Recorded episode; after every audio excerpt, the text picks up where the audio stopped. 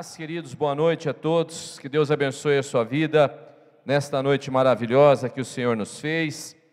E eu quero compartilhar com vocês uma palavra nessa noite. Terei que ser breve, vou ter que ter a unção, né? Do bip bip. Aquele lembra do bip bip que corria rápido, né? Mas preciso dessa unção hoje para poder pregar, fazer ceia. E mas eu tenho certeza que eu vou conseguir ministrar uma palavra ao seu coração. Mas antes disso, eu quero fazer algo muito especial também. Quero convidar você a fazer comigo. Quero chamar aqui o pastor Kleber. Vem aqui, pastor Kleber. Vem aqui, meu querido. Olha aí o pastor Kleber. Esse rapaz novinho aqui, ele é pastor dessa igreja e ele é uma bênção. E nós chamamos mesmo por quê? Porque ele está fazendo aniversário, né? E nós honramos os nossos pastores e queremos orar pela vida dele. Então eu queria que você ficasse de pé. Mas antes de orar pela vida dele, nós vamos cantar aquela música que nós ensaiamos. Lembra ou não? Lembra aquela música? Vamos lá? Parabéns para você nessa data querida. Muitas felicidades, muitos anos de vida. Com Deus ao seu lado, um novo porvir. Que a vida lhe seja um eterno. Está aqui uma lembrança da igreja Aba. Amém. Deus te abençoe. Vamos orar. Estenda suas mãos. Pai, em nome de Jesus, nós queremos, Deus, abençoar a vida do teu filho. Declaramos sobre ele toda sorte de bênçãos espirituais, as regiões celestiais, Pai. Nós somos gratos a Ti pela vida do pastor Kleber. Somos gratos a Ti porque o Senhor tem cuidado dele, o Senhor tem cuidado da casa dele, da família dele, Pai. E somos gratos por tudo quanto o Senhor tem feito através da vida dele, Pai. Nós sabemos que grande obra o Senhor tem para fazer na vida dele e através dele, Pai e nós nos regozijamos, nos alegramos por tudo quanto o Senhor tem feito. Abençoa o teu filho com saúde, saúde física, emocional, espiritual. Abençoa o teu filho no trabalho dele, no ministério dele, e que essa graça sempre esteja sobre ele, Pai. Nós pedimos em nome de Jesus. Amém, amém e amém. Deus te abençoe, pastor. Glórias a Deus, você pode se assentar. Eu quero é, o pastor Adilson e a pastora Anice não estão hoje no culto, eles estão pregando numa outra igreja. E eu quero compartilhar uma palavra com você cujo título é Um Lugar de Descanso. Eu queria então que você abrisse a sua Bíblia em Mateus capítulo 11, no verso, do verso 28 ao verso 30. Mateus capítulo 11, do verso 28 ao verso 30. Eu quero ler com você esse texto do Evangelho de Mateus, capítulo 11, do 28 ao 30. Diz assim: Vinde a mim, todos que estáis cansados, diga cansados e oprimido, eu vos aliviarei. Tomai sobre vós o meu jugo, aprendei de mim, que sou manso e humilde de, de coração, e encontrareis descanso para as vossas almas. Diga descanso. Porque o meu jugo é suave e o meu fardo é leve. Amém? Queridos, essa semana eu li um texto na internet, um, um, um artigo, falando sobre um artigo, cujo título deste artigo era Somos uma sociedade cansada. Somos uma sociedade cansada. E a escritora desse artigo de uma revista científica, ela falava a respeito de, da sensação de cansaço que está na vida desta geração, na vida dessa sociedade. Nós somos pessoas que temos uma sensação constante de estar cansados. Na é verdade, todo momento, a gente, por mais que a gente descanse, por mais que você dorme, por mais que você tire um cochilo na rede, parece que não adianta, parece que você sempre acorda cansado. Você sempre acorda esgotado. E essa sensação de cansaço, ela é uma sensação que faz parte desta geração, faz parte do nosso tempo, faz parte desta sociedade. Como pastores, nós aconselhamos pessoas, nós recebemos pessoas aqui, e muitas vezes nesses aconselhamentos o que nós ouvimos é: Pastor, eu estou cansado, Pastor, eu não aguento mais, e muitos são os motivos que levam esta sociedade a se sentir cansada. Muitos são os motivos que levam a isso. A gente poderia citar vários, mas eu quero falar apenas, por exemplo, um é a conectividade. Nós somos uma sociedade conectada. Então, nós perdemos a sensação da cessação. Ou seja, para nós as coisas elas não terminam mais, elas não cessam mais. Antigamente a vida era muito bem compartimentada. Você tinha o tempo que você ia para a escola, depois você tinha o tempo que você ia para o trabalho, depois você tinha o tempo que você voltava para casa, daí tinha o tempo que você dormia, Então, é, a sensação de, desses ciclos que se encerra, desses momentos que se encerra, nos trazia uma sensação de descanso. Mas hoje a vida não é mais assim. Hoje a conectividade, a, a, multi, a multimídia e o celular, é tudo conectado. A gente já não sabe mais que hora é o trabalho, a gente já não sabe mais que hora o trabalho termina e que hora o trabalho começa. E a todo momento tudo está acontecendo. Se você levantar três horas da manhã e, e, e cair no erro de olhar teu celular, nem que seja para olhar a hora, e você abriu a tela, vai cair um monte de, de mensagem no WhatsApp, e você estará informado sobre tudo que está acontecendo. Se alguém está doente, ou se alguém faleceu, ou se aconteceu um problema é, no mundo, você vai, isso já vai acontecer instantaneamente. Então, essa, essa circunstância dessa conexão faz com que a nossa vida não tenha a sensação de terminar. Antigamente, né, quando eu comecei a trabalhar, já faz bastante tempo isso, foi lá em 1989. Boa, boa parte, eu sei que não parece, eu vi a cara de surpresa das pessoas, porque realmente não parece, né? Eu pareço, é, aparento ter menos idade, mas eu já expliquei isso, é porque eu uso Jequiti, né? Eu estou insistindo nisso aí, porque vai que um dia o Silvio Santos me manda um dinheiro de propaganda, né? Mas em 89, quando eu trabalhei, a gente batia o cartão 6 horas da tarde, né? E ali acabou o trabalho. Podia pegar fogo na empresa, você só ia saber no dia seguinte. Podia acontecer o que acontecesse, você só saberia daquilo no outro dia. Então você tinha o quê? Acabou. O cansaço do trabalho acabou, agora eu vou para minha casa, vou descansar, vou, enfim. Então você tinha essa sensação de que terminou. Hoje em dia não, nós estamos conectados 24 horas por dia, a todo momento a gente recebe um WhatsApp, a toda hora a gente recebe uma mensagem. Antigamente era e-mail, agora é WhatsApp, né? Porque é mais rápido. E, e, depois da pandemia, que veio aí ainda o, o home office, onde as, as, pessoas trabalham em casa, mais ainda, aí que acabou de vez a, a sensação do que o trabalho terminou. Eu converso com as pessoas que, que estão trabalhando no home office e eles falam: olha, pastor, eu trabalho mais hoje em casa do que trabalhava antes na empresa. É óbvio, tem as suas vantagens, mas tem as suas desvantagens também. Então, é essa falta de término das coisas, a vida não é mais compartimentada, a vida está muito ligada.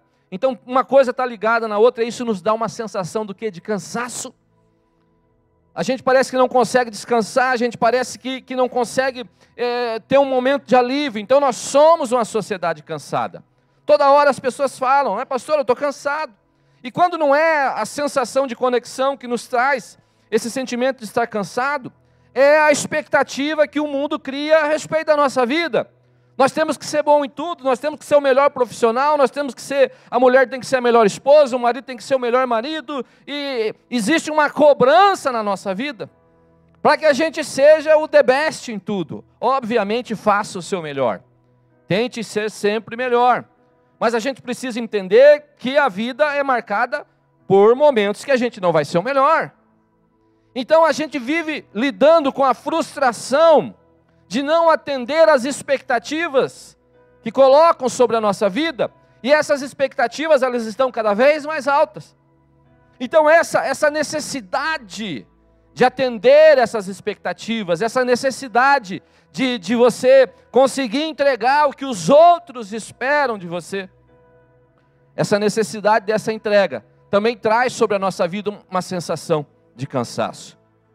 Em alguns momentos eu ouvi pessoas falando comigo em aconselhamento, dizendo: Pastor, eu estou cansado do meu casamento. Pastor, eu estou cansado da minha família. Eu estou cansado da, da, minha relação difícil com os meus filhos. Pastor, eu estou cansado da minha vida profissional. Eu tento, eu me esforço. Pastor, eu estou cansado dos meus fracassos. Porque, querido, fracasso faz parte da vida, errar, não dá certo, faz parte da vida. Mas a sociedade atual é a sociedade que exige de nós que a gente não possa errar, que a gente não possa ter nenhum tipo de, de derrapada. Então, essa cobrança também nos traz uma sensação de cansaço. Outra coisa que nos traz uma sensação de cansaço é o pecado sobre a nossa vida. O pecado, ele é um peso que está sobre a vida do homem, que só pode, o homem só pode ser liberto do pecado através de Jesus. E o pecado é como se fosse um peso que está sobre os nossos ombros.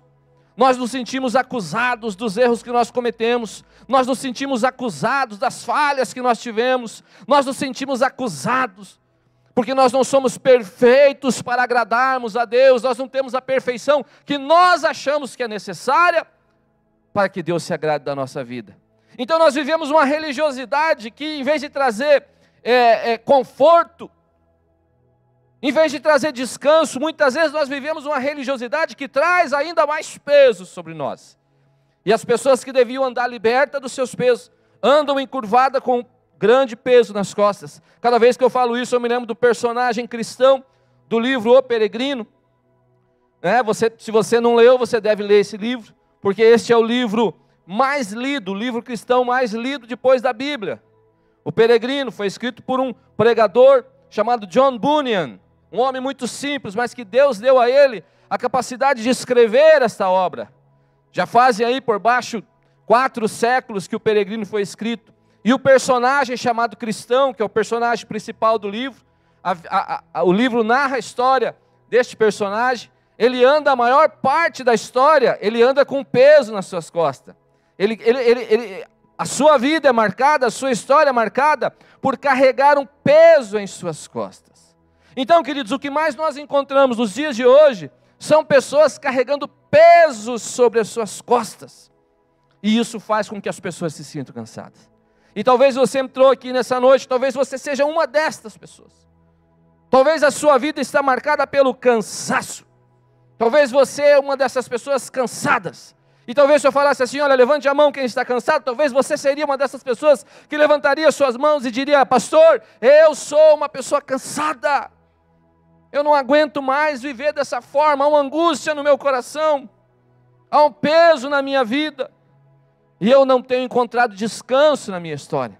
Então, nós somos uma sociedade cansada.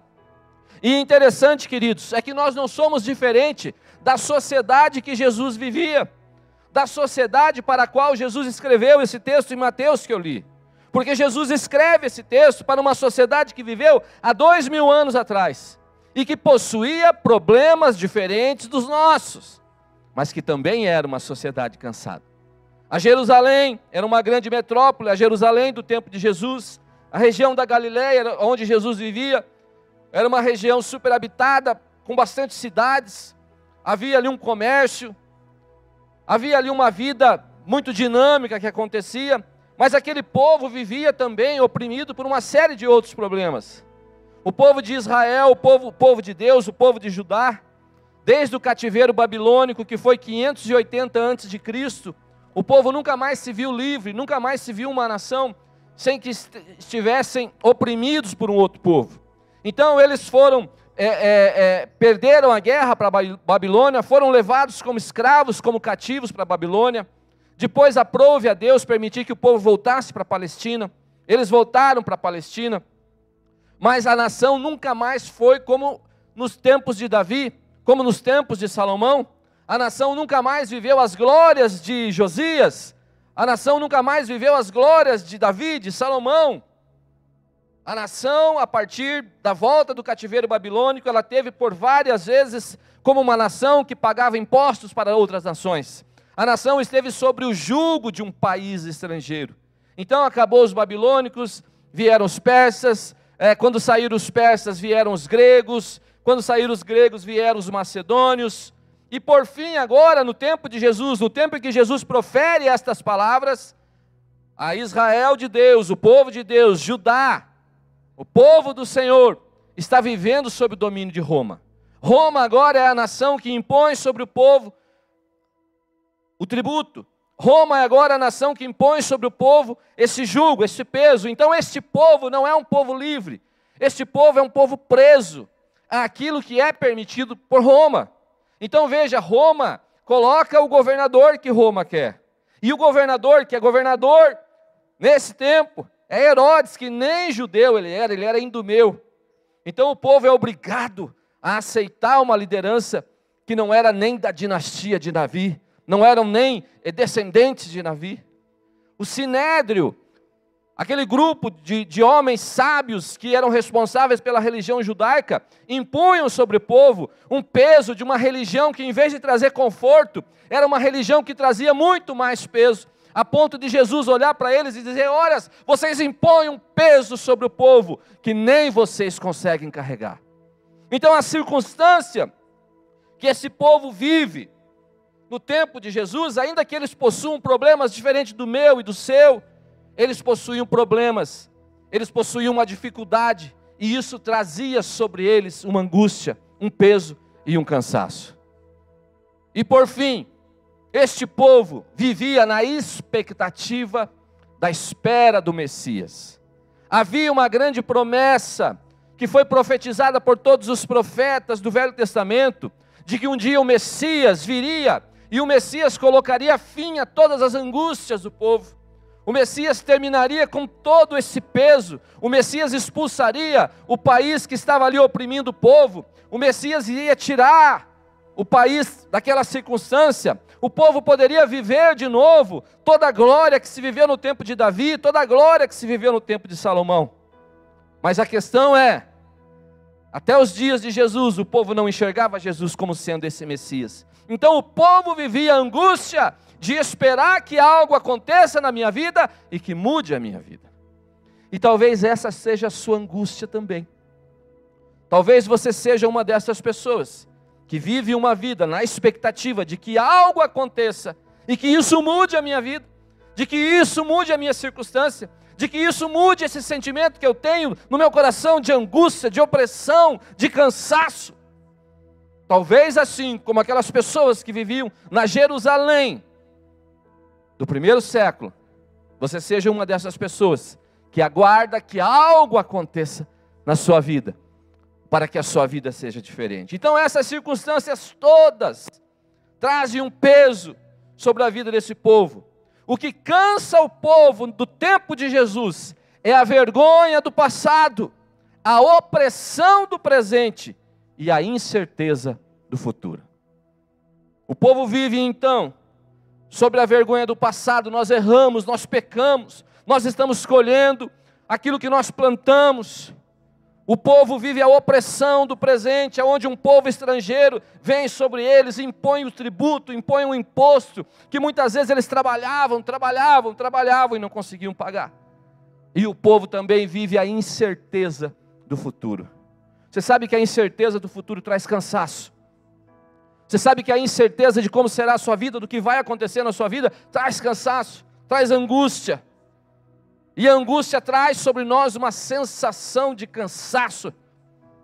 Parece que a gente luta, parece que a gente luta, parece que a gente se esforça, parece que a gente tenta e cansa quando não dá certo. Pastor tem, a pastora Adilson tem uma frase que eu gosto demais. Ele diz que o que cansa não é o trabalho, mas o que cansa é você trabalhar e não ter nenhum resultado. E a nossa vida às vezes é assim, é ou não é? A gente luta, a gente dá um passo para frente, parece que a gente dá um passo para frente, e vem alguma coisa e leva a gente dois passos para trás. Então isso produz em nós uma sensação de estarmos lutando contra algo com o qual nós não podemos lutar, isso produz em nós uma sensação de, de que demanda um, a nossa vida demanda um esforço além daquele que nós podemos fazer. E isso traz sobre nós uma sensação de cansaço. Então veja, assim como a sociedade do tempo de Jesus era cansada, assim também, da mesma forma, a nossa sociedade vive uma, uma sensação de cansaço. Mas Jesus, Ele é o Messias esperado, Ele é o Messias profetizado, Ele é aquele que deveria ver, ainda que Ele veio para os seus e os seus não o receberam, como diz a palavra do Senhor.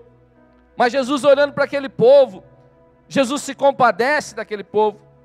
Porque deixa eu te dizer algo, querido. Jesus é aquele que olha para a minha vida, que olha para a sua vida, que olha para nós.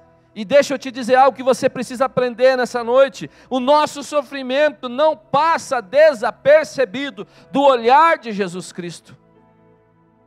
O nosso cansaço, a angústia que está no nosso coração, ela não passa desapercebida do olhar amoroso de Jesus todas as pessoas que chegaram até Jesus, todas as pessoas que foram até Jesus, todas as pessoas que chegaram diante do Senhor, não voltaram da mesma forma que chegaram. Porque Jesus é capaz de olhar o fundo do nosso coração, Ele olha nos nossos olhos. E a palavra diz que nada foge ao olhar do Senhor, todo sentimento que está escondido dentro do seu coração aí, sentimentos que só você sabe, não passam desapercebidos do olhar de Jesus, daquele olhar de amor, daquele olhar de compaixão. E Jesus olhando para aquele povo cansado, Jesus levanta a sua voz e Jesus diz: Vinde a mim Vinde a mim, vós todos que estáis cansados, sobrecarregados, e eu vos aliviarei. Olha só, Jesus está falando que nele nós encontramos os descansos para a nossa alma. Deixa eu te dizer algo, entenda isso, não tire conclusão da minha fala antes de eu concluir. Mas Jesus é exclusivista.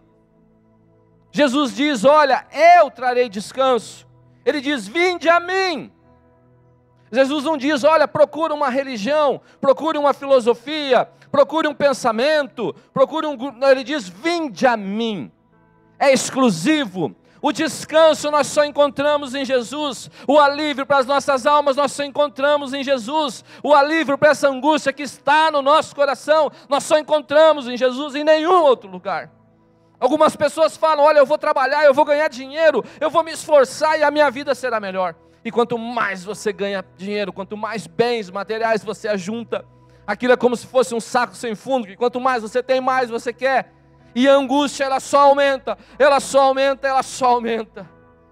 Os bens materiais não podem trazer descanso para a tua alma, só Jesus os vários relacionamentos. Tem pessoas que dizem: ai, eu, quando eu me casar, minha vida vai se arrumar. Quando eu encontrar alguém, eu serei feliz. Eu vou, eu vou, essa angústia que está no meu coração vai acabar? Não vai. Porque a angústia do nosso coração, o nosso cansaço, ele só acaba quando nós encontramos Jesus. Quando nós chegamos diante de Jesus. Relacionamento nenhum vai satisfazer o buraco existencial que existe no seu coração, que deixa você com uma vida cansada, que deixa você com uma vida angustiada dinheiro nenhum vai trazer a satisfação que nós só temos quando nós encontramos Jesus. Não será possível encontrar descanso nem mesmo na religião. Você pode mudar de religião, eu sou católico, eu, eu virei evangélico, e depois de, depois de ser evangélico, eu fui para o budismo, depois eu fui para. Você vai viver pulando de religião em religião. E o buraco ainda estará no seu coração, você ainda se sentirá angustiado, angustiada, você ainda se sentirá que a tua vida não se completa existencialmente. Você não se completa. Nada pode suprir o descanso que nós só encontramos em Jesus. Jesus diz: Olha, vinde a mim. É sim o cristianismo é sim exclusivista. O cristianismo é sim exclusivista. Ainda que neste mundo politicamente correto seja difícil dizer isso, mas o cristianismo é sim exclusivista, é só em Jesus que nós encontramos descanso para a nossa alma. Mas deixa eu te dizer algo antes que você me julgue.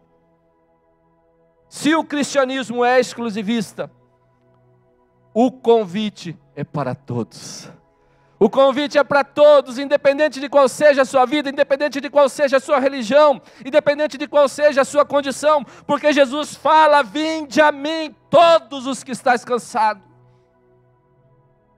Jesus não está dizendo vinde a mim os evangélicos, Jesus não está dizendo vinde a mim os espíritas, Jesus não está dizendo vinde a mim os católicos, Jesus não está dizendo vinde a mim os solteiros, vinde a mim os casados, vinde a mim os ricos, vinde a mim. Jesus está dizendo vinde a mim todos os que estão cansados.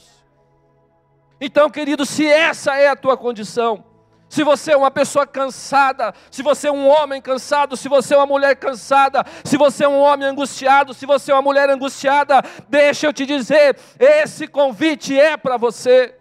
Esse convite é para a sua vida. Todos, independente de quem sejam, todos estão convidados a vir a Jesus. A segunda coisa que nós aprendemos nesse texto é que o cansaço não é físico mas é um cansaço na alma.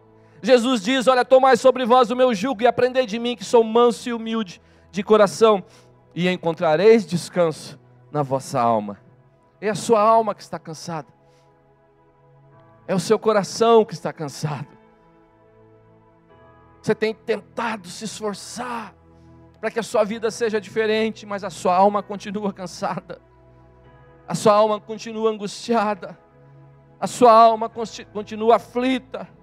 A sua alma continua abatida. O cansaço não é físico. Você fisicamente, você dá, você dá até teus pulos. Não é verdade? Você até se esforça. Fisicamente, né, você dá um jeito e você entrega o que tem que entregar. Mas mesmo aquelas pessoas que estão fisicamente bem, sente ainda suas almas cansadas, sentem as suas almas aflitas, sente as suas almas atribuladas, sente as suas almas abatidas. É na alma que nós estamos cansados. É na alma que nós estamos angustiados. Jesus está dizendo isso. Olha, vocês encontrarão descanso, não para o corpo físico de vocês, mas vocês encontrarão descanso para a sua alma. É a sua alma que está triste, é a sua alma que está angustiada, é a sua alma que está aflita, é a sua alma que está cansada, é a sua alma que está abatida.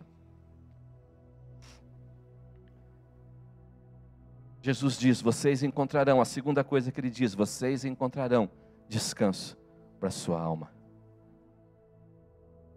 Terceira coisa, diferentemente do jugo do mundo que é solitário, Jesus compartilha conosco e nos ajuda a carregar o jugo. Veja só, o verso 30, Jesus diz: Porque o meu jugo é suave e o meu fardo é leve. Eu sempre digo isso, querido, eu falo muito isso no Bom Dia de Fé.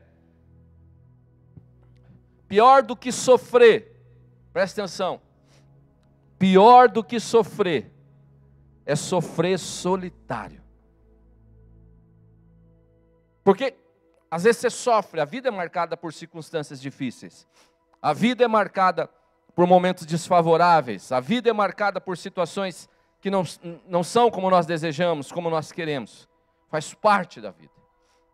Mas o pior sofrimento é o sofrimento que a gente passa sozinho. O pior sofrimento é o sofrimento que nós passamos de uma maneira solitária. O pior sofrimento que tem é quando nós carregamos um peso sozinho. E o interessante é que Jesus, ele usa uma figura de linguagem, presta atenção nisso, ele fala sobre o jugo. O jugo era aquela peça chamada também de canga, que é algo de madeira que é colocada nos ombros do, do animal, e aquilo permite que o animal possa carregar um peso. Antes de existir essa canga, antes de existir esse jugo, as cargas eram amarradas com cordas nos animais. E isso trazia maior dificuldade para os animais carregar as cargas. Então alguém teve a brilhante ideia de inventar aquela peça, aquela peça distribui o peso. Então, pelas leis da física, o peso fica mais leve e o animal consegue carregar as mesmas cargas, agora com um esforço menor.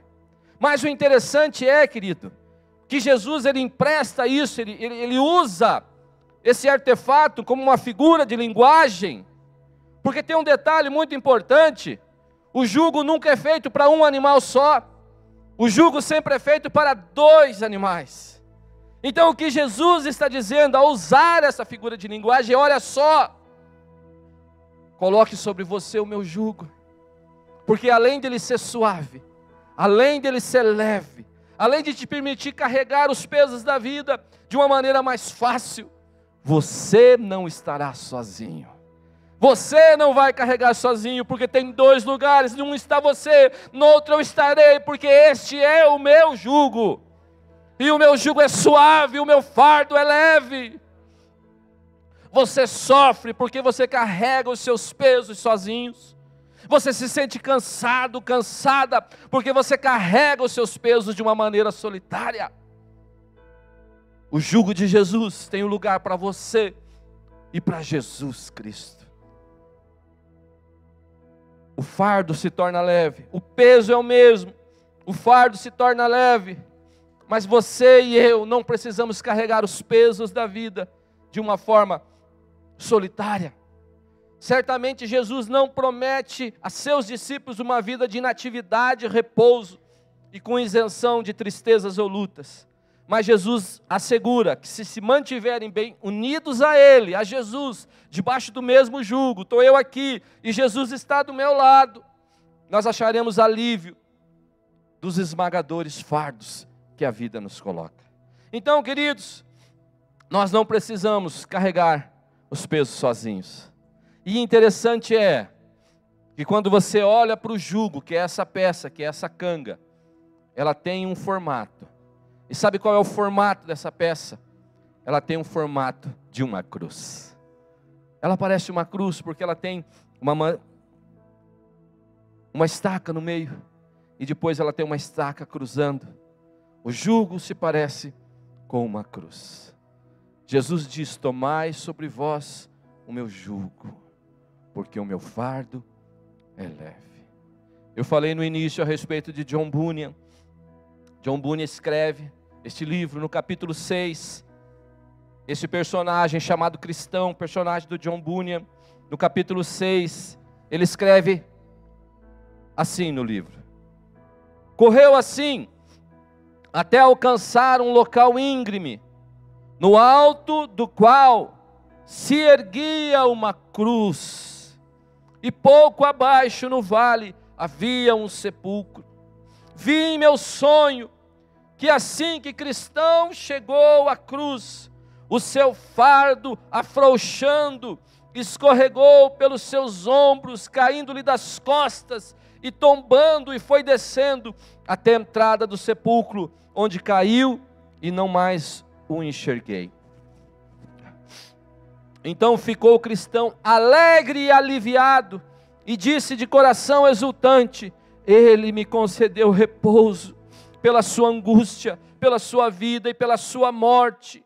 E ali permaneceu algum tempo, olhando e admirando-se, pois ficara muito surpreso ao perceber que a visão da cruz o aliviava assim do seu fardo. A visão da cruz traz alívio para a nossa vida.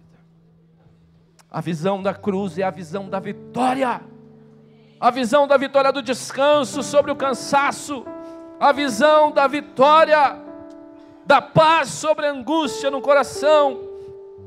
A visão da vitória da desesperança para a fé que, ainda que a nossa vida seja difícil, nós estamos caminhando em direção à vida eterna, onde o Senhor nos dirá: Vinde bendito de meu Pai. A visão da cruz nos traz alívio. A visão da cruz nos traz alívio. Fanny Crosby, uma poetisa, que escreveu muitas poesias, era uma mulher cega, e muitos hinos dos quais nós cantamos foram escritos por essa mulher que era cega, que não enxergava com esses olhos físicos, mas que tinha uma visão espiritual aberta, porque conseguia traduzir em poesia, conseguia traduzir em música as verdades do Evangelho. Ela escreve uma canção cujo refrão, traduzido para o português, e não é muito diferente do que ela escreveu em inglês, mas traduzido para o português, diz assim: faz um dó, pastor, está em dó aí? Maestro Zezinho. Sim, na cruz, sim, na cruz, me glorio. E ao fim vou descansar, salvo além do rio. De novo, sim na cruz, sim na cruz, me glorio e ao vou descansar, salvo além do rio. A palavra do Senhor, ela promete para nós o descanso que nós encontramos quando nós olhamos para a cruz, quando nós olhamos para a cruz de Cristo.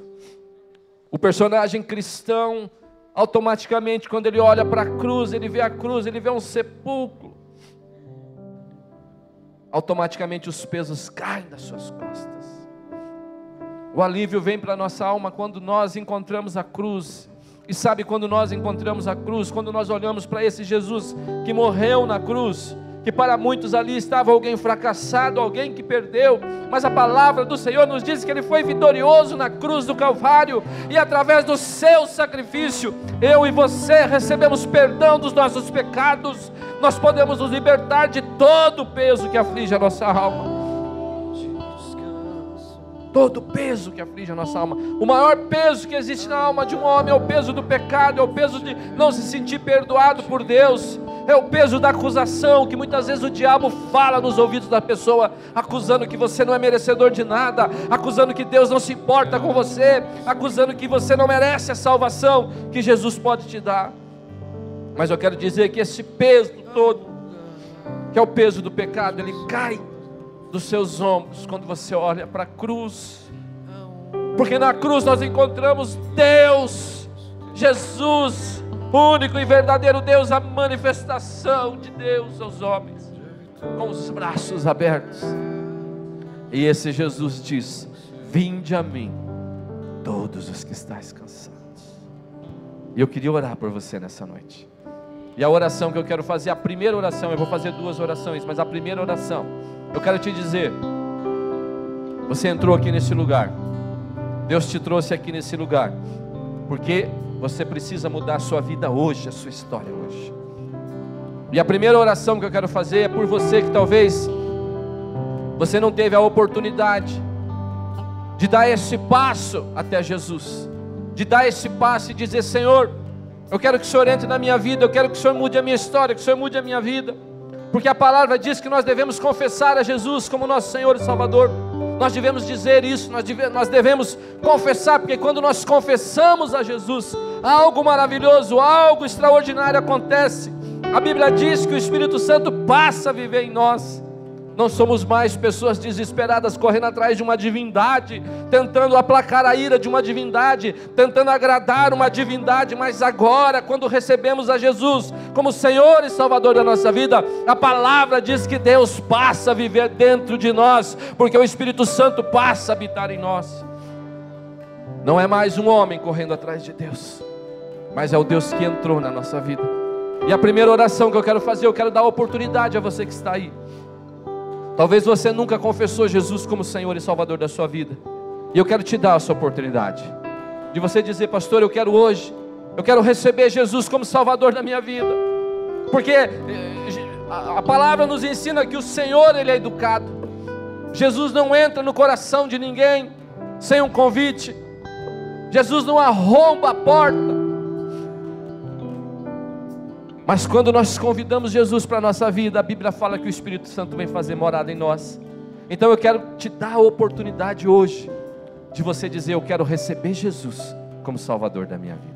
Eu quero que Ele entre na minha vida e que Ele mude a minha história. E se você é essa pessoa que está cansada por esses variados pesos e você ainda não recebeu Jesus, eu quero te dizer que hoje todo fardo que você carrega vai cair, porque o Senhor vai receber isso, e na cruz a tua vida se tornará leve. Então, eu quero orar por você. Eu quero te dar essa oportunidade. Todo mundo que está aqui, que já aceitou Jesus um dia, deu esse passo de fé. E a única coisa que você precisa fazer nessa noite, se você entende que hoje é dia de você mudar a sua vida, de você mudar a sua história, e se você quer aceitar Jesus como Salvador da sua vida, eu quero orar por você.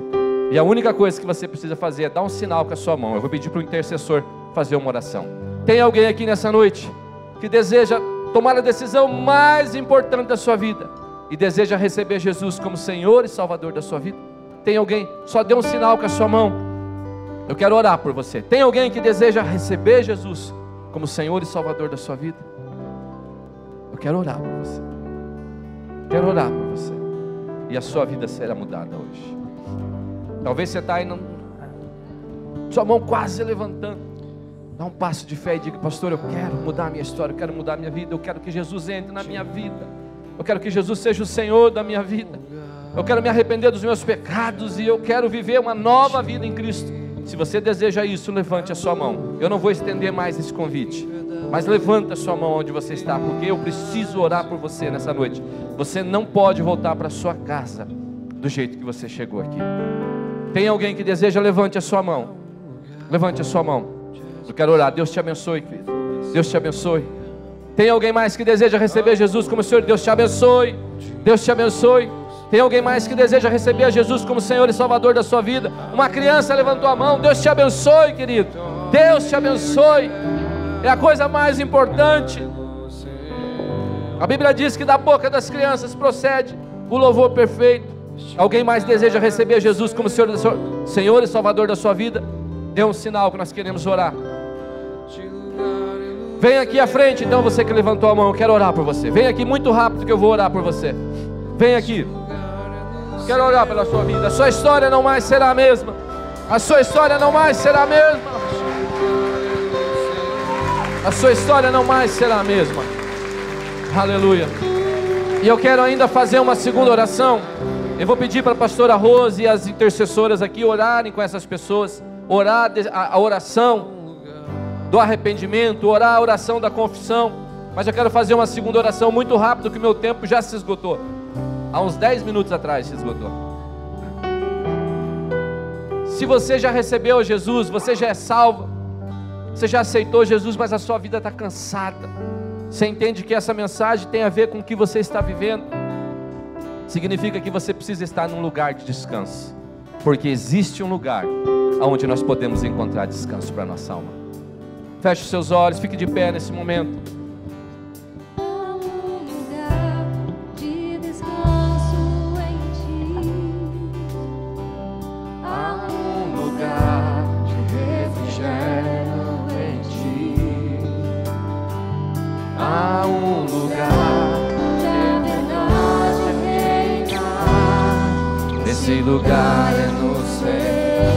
Declare isso. Há um lugar. Há um lugar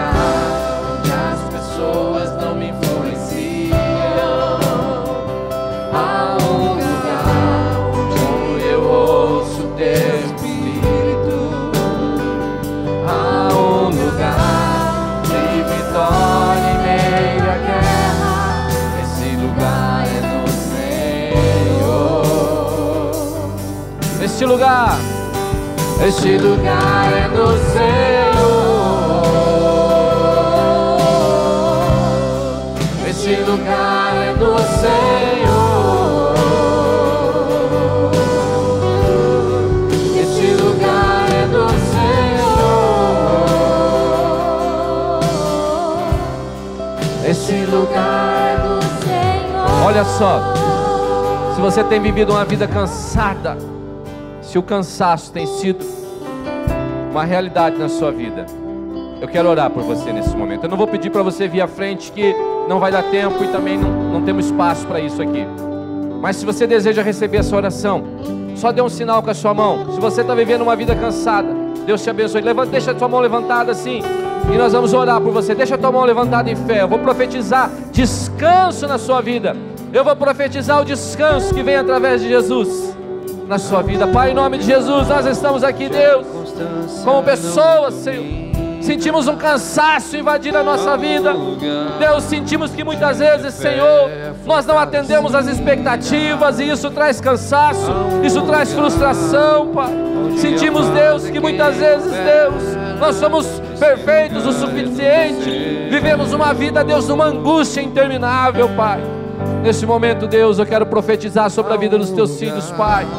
Quero profetizar sobre a vida de cada um que está aqui, porque a tua palavra nos diz que aqueles que vão até Jesus encontrarão descanso para suas almas, encontrarão descanso para a sua vida, Pai. E Deus, em nome de Jesus, eu quero profetizar descanso na vida dos teus filhos, Pai. Que nós possamos sair daqui crendo na certeza da vitória, crendo na certeza de que na cruz todos os fardos pesados ficam. E nós podemos viver uma vida conforme é teu plano para nós, descansando neste lugar, este lugar de descanso que é o Senhor Jesus, Pai. Abençoa, Deus, a vida dos teus filhos, em nome de Jesus, em nome do Senhor, adora o Senhor. Diga: Este lugar é do Senhor.